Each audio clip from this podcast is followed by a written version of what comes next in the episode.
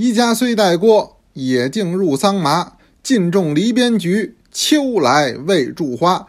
叩门无犬吠，欲去问西家。报到山中去，归时每日暇。大家好，我是杨多杰，今天是二零二一年六月二号，欢迎您收听《天天多聊茶》。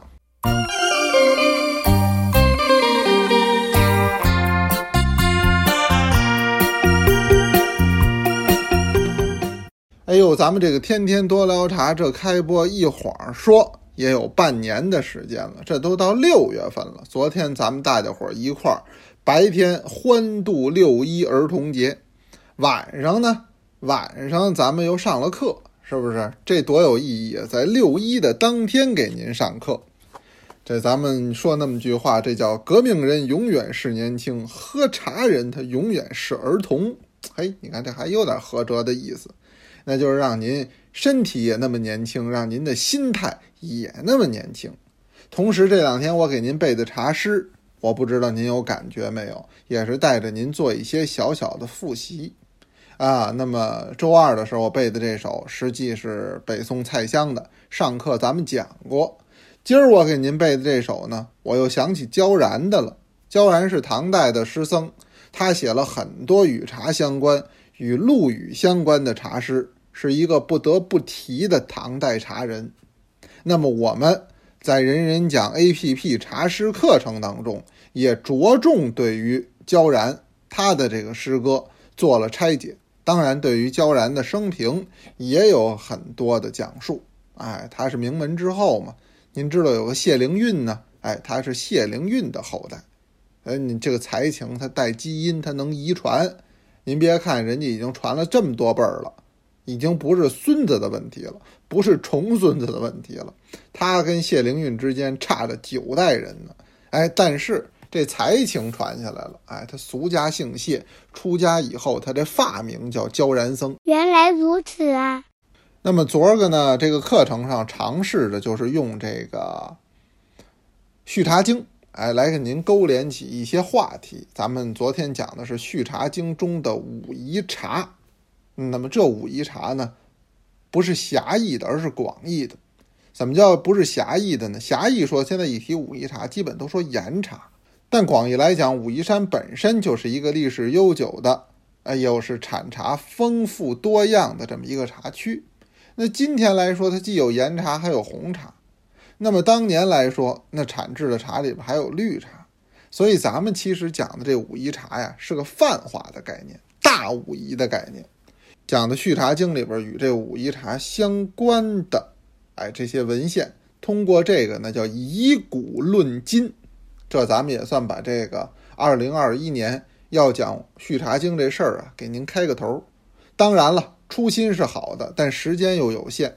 到底能讲多少不一定，咱们是赶上就讲，有合适的就讲。还是这话，咱们是求质不求量，得把每堂课的这个含金量给您讲到了位了，让咱们同学每一次来不虚此行。这是多聊茶多年以来的一个办学宗旨。那是课堂，跟咱们这儿还不完全一样，咱们这叫天天多聊茶。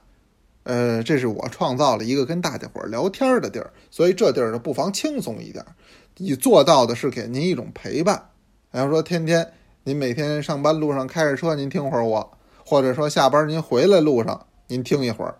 那亦或者呢，散步的时候啊，啊或者锻炼的时候啊，都好。哎，这就是说咱们形成一种陪伴。茶本身就是一种生活习惯，那听天天多聊茶。也希望成为诸位生活中的一部分，这是我们的一点小想法，甚至于说是一点小奢望。我们会陪着大家的。那每天都是我在上边聊，大伙儿在下边聊。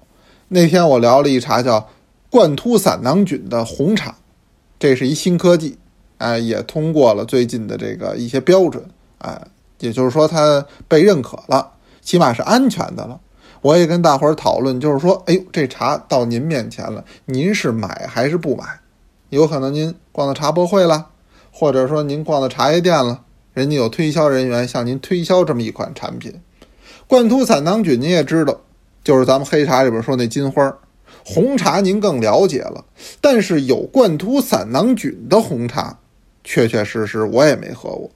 所以我就假设这个场景，您遇到的时候，您动不动心？您买不买？三班的花开荼蘼回答我俩字儿，他说不买。好家伙，您这真干脆。呃，月光微给了三个字儿，不会买。还有六班的淘淘给了四个字儿，不会购买。嗯，这都是表达的是一样的态度。而且同学们又这个呢也说起了，其实这个金花儿发到其他茶上也不是一回两回了，这个事儿，呃，也是一个老调重弹了。是呀，以前也听说过。您比如说这个六班的桃子，他也说这个金花白茶，这实际也火了几年了，也不叫火吧，就是出现几年了，一直没火起来，但是有。现在您喝白茶里边还有这品种叫金花白茶。我个人是觉得那么档子事儿吧，就不是特别感兴趣。那我倒是喝过，哎，那倒是喝过，就是那味儿吧也怪，感觉也不搭。呃，还有一位同学呢说到的这问题是什么呢？就是这茶杯汤，茶杯汤就是说当年我喝那金花毛蟹，嗯，这也有，就是把闽南的一些茶按着发花工艺来做，这早有。我跟您说，实际还有金花单丛的。就是拿金花跟单丛这工艺做结合，哎，这还有一些很著名的茶师啊，在广东啊忙活这事儿，还把它当成一种新产品。当然，它肯定是一种新产品，您也不妨去做，是吧？我们不能拦着人家发明，但是你也不能强迫我们消费，您也不能够强迫我们动心，动心不动心，我想这是要交给消费者的。所以，这个产品作为一个新产品。原来我就说过，任何的传统工艺最开始都是新工艺，任何的传统名茶最开始都是新产品，这本身没毛病。但是，能不能存活下来，有没有生命力，谁说了算？咱们每一位喝茶人说了算，不是专家说了算。您找仨专家、四个学者，弄一院士坐在一块儿给开一会，您这标准就算通过了，这可以，OK。但是。它有没有生命力？您不能靠那院士购买，您不能靠那仨专家、四个教授购买，您得靠谁购买？您得靠咱们消费者一杯一杯的喝，一点一点的去支持。这就是咱们每一个人手中都有投票权。什么叫中国名茶？中国名茶是有生命力的茶。您任何一款中国名茶拿到今天，都有它的粉丝，有它的拥趸，那就是因为每一年新茶做下来，人家都喝它。你哪怕说茉莉花茶呢，那每年都有人喝，都支持它，它是有生命力的，它能存活十年、二十年，这个工艺甚至上百年啊。那么您看岩茶啊、铁观音、凤凰单丛都是如是一样。那诸位，您说现在这些新工艺的茶，起码还应该再把它们抛到市场上，让他们经受市场的检验，能够存活得了，能够十年、二十年以后还在。那我说，这就是成功的。如果不行，那可能慢慢随之就淘汰、就更替下去了。这个过程也很自然。我想，它也不是一个人、两个人可以左右的。所以，就如同我们有同学说的那样，四个大字叫“静观其变”。我正在看着你，看着你目不转睛，不妨看看它的发展。但是现在，如果您让我说，我可能也不会真正去尝试它，所以说，咱们现在很多事儿还是应该向之前来看，向之前来学，把这些经典的东西，咱们老祖宗这东西，别的不说，先好好继承下来。当然，继承的过程之中有发展，有阳气，哎，这个很正常。但是您先有一种心态，就要先继承。您连继承都没有，何谈于发展二字？这个说茶也是说气。您比如说，咱们最近大家都喝乌龙茶，尤其是天南地北共饮一杯茶。我再一次强调，咱们第三期报名上的同学，您可要开始参与了，要开始填写饮茶日志了。您要交了。最近咱们都在喝武夷山的岩茶，哎，咱们提供了一些学习资料给大家来做这个正岩茶的一些研讨。那么正岩茶，原来我就说过，您怎么泡正岩茶？这叫明避武夷，胡避孟辰，卑避若深，这就叫传统，这就叫经典，这都是古人给咱们琢磨过一遍的了。而且他琢磨完了以后，一百多年还有人支持他，说明他定下这几条有道理，到今天为止还不能给它颠覆掉。不行不行，坚决不行！所以我就说，泡单丛也好，泡乌龙也好，泡岩茶也好，胡必梦尘，卑避若深，这也是这两年我致力的一个方向。这若深杯，前一段时间您看我拍 vlog，我专门还做这个，就是拿清代我得到的这杯子，当然我得到的这是一残器了，但是这残的好，上下全，上边有口沿，下边有圈足。器型还能找得出来，我们再跟师傅去沟通，哎，能工巧匠再帮咱们复原，把这个清代中期的这杯型完完全全脱下来再做这个。您拿着手里有同学拿着啊，我自己每天也在看，你不得不说它这器型还是地道，那就是说这是古人的智慧。我有的时候我不知道是不是因为我是学历史出身啊，我有的时候一阵儿一阵儿的，我还是觉得。就是替咱们古人感到骄傲，这东西都琢磨透了。咱们作为这后代子孙，那不学是不行的，不继承是不行的。这是说若参杯，再说孟辰壶。这孟辰壶实际就是流行于我国东南沿海地区，比如说闽南呐、台湾呐、啊潮汕呐这一带酷爱乌龙茶的地区单用的这么一种泡茶器，拿紫砂来做。啊，后来潮州地区也用潮州的泥做，但是还不是主流，主流还是用紫砂来做。那么这在当年来讲，像宽裕的这个富户，还甚至要拿这个当陪嫁，那就是说这是生活中的一个必需品。哇哦，比个赞！这个梦辰壶也有很多的款式啊。为了做这个呢，我也看了很多的东西，包括去上手啊，去拍卖会上看人家。啊现在还能进行流通交易的古物，或者上藏家这儿看人家的这个东西，或者到博物馆里去看。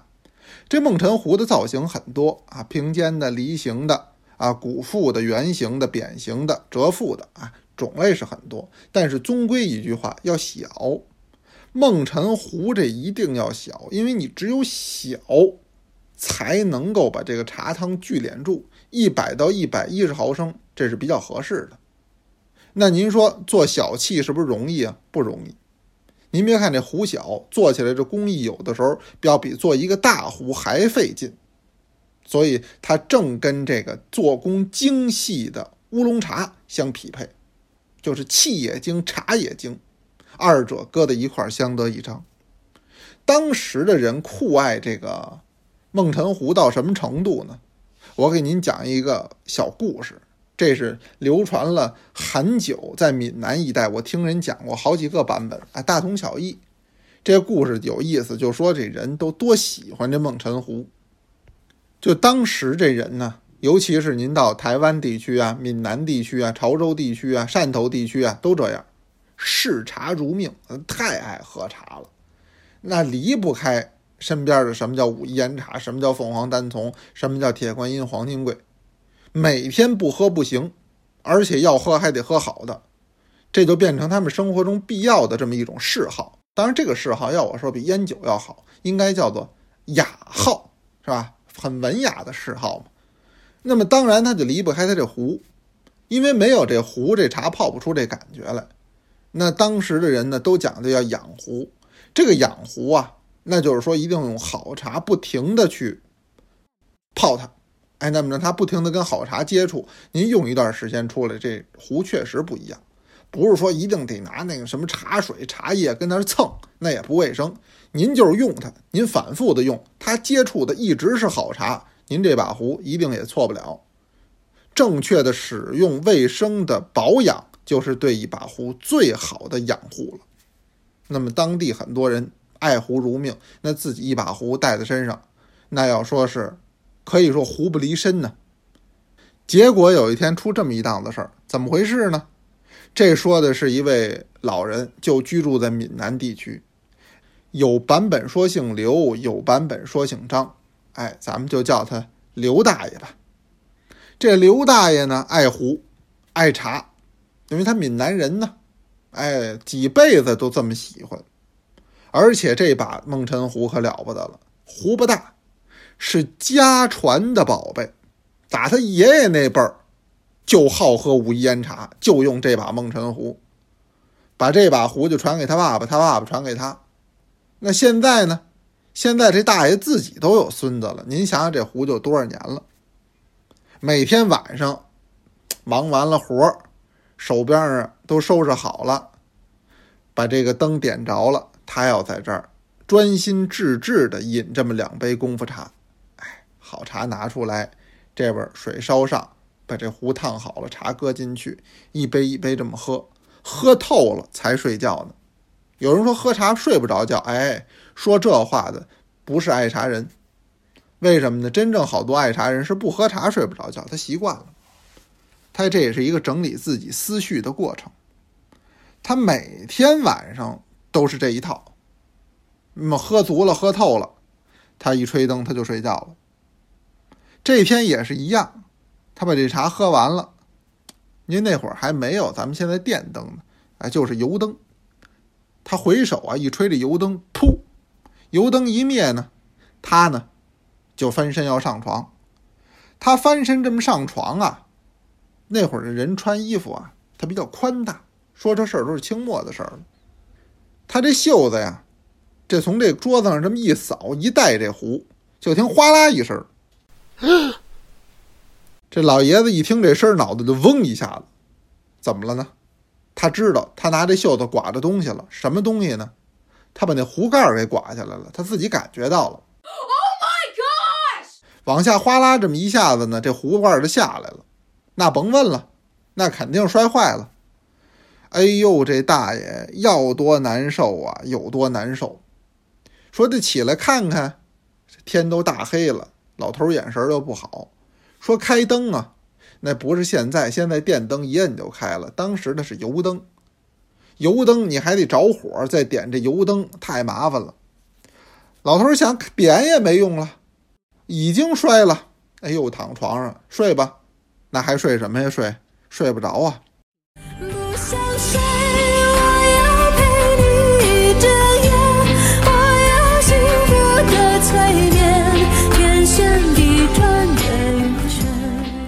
哎，对，就就这意思，不想睡，那能睡得着吗？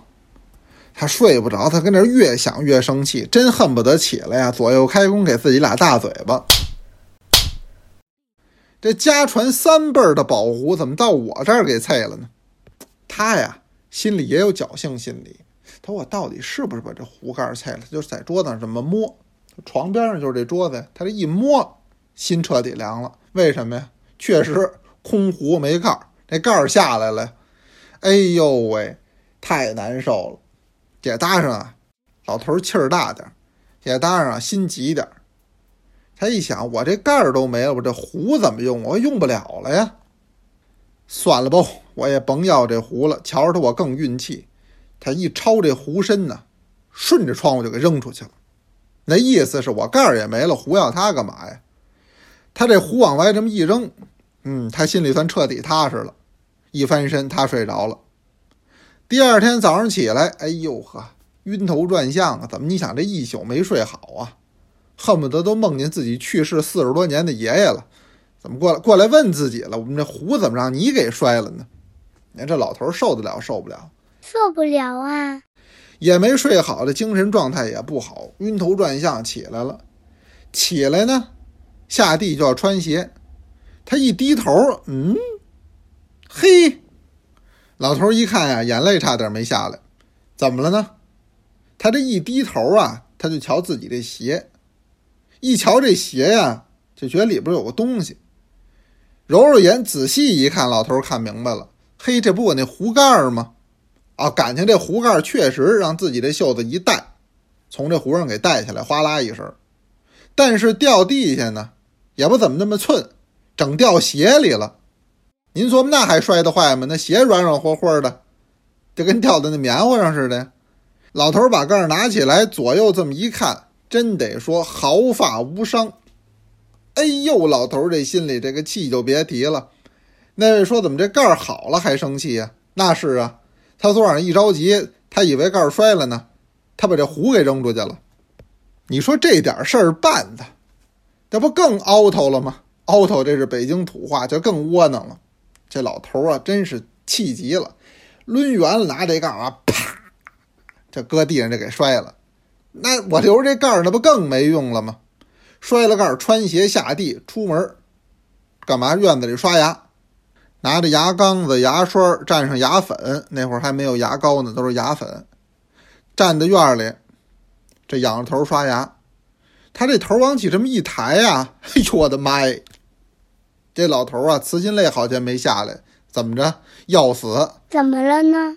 赶紧老头抬头一看呀，昨儿晚上那壶不扔出去了吗？感情这壶啊。也不怎么那么寸，一扔啊扔树上了，这树枝子一挂这壶把儿，这壶把儿一当啷，这壶也没掉，感情在树上挂着呢。您琢磨，您琢磨什么人能经受得住这么大的打击？真得叫一波三折呀！老头抬眼看个壶，扭头呢再瞧瞧屋里碎的这壶盖儿，你说咱这点事儿办的，这壶留着有什么用啊？手边有竹竿子，抄起来冲着这树，啪啪啪三竿子，把这壶也摔碎了，这就算完了。我太难了。这件事儿之后，据说这老爷子生了一场大病，那能不生场大病吗？您琢磨琢磨。但是由这一件事儿也可知，当时这些爱茶人对于这梦辰壶的珍视和喜爱。那么今天咱们的互动话题啊，也就着这来聊。说说您有没有打破自己这个心爱茶器具的经历？呃，有啊，您就跟我们说说啊。没有呢，您也说没有。我这人用东西仔细，从来都没有过。嗯，那么您呢，把您的经验或者您的经历分享给我们。同学们来留言哦。我有没有啊？嗯，我还是有啊，而且。还打破的是个老的啊，有功夫再跟您细说吧。好的。那么到最后了，也请您呢听同学诵读的茶诗。今天呢，延续着六一的主题，还是一位小朋友，是五班舒密的女儿。咱们先鼓掌，后欣赏。大家好，我是五班书密的女儿，我叫依依。今天我要给大家诵读的茶诗是《嵯峨天皇的夏日左大将军藤原东寺闲居院》。避暑时来闲院里，池亭一把钓鱼竿。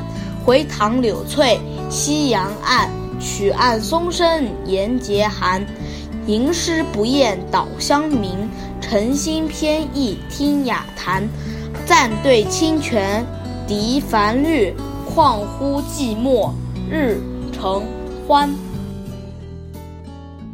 刚才啊，这算咱们多聊茶的家属给咱们一起助力诵读的茶诗。咱们现在是有同学有同学的家属，咱们一起把这个中国茶诗的学习进行到底。我还是这句话，多聊茶的力量很有限。但是希望能够做成这样的一件事儿，全靠大家的支持，让天下爱茶人体会到历代茶师之美。有问也有答，天天多聊茶，咱们明天接着聊。欢迎同学们来投稿哦。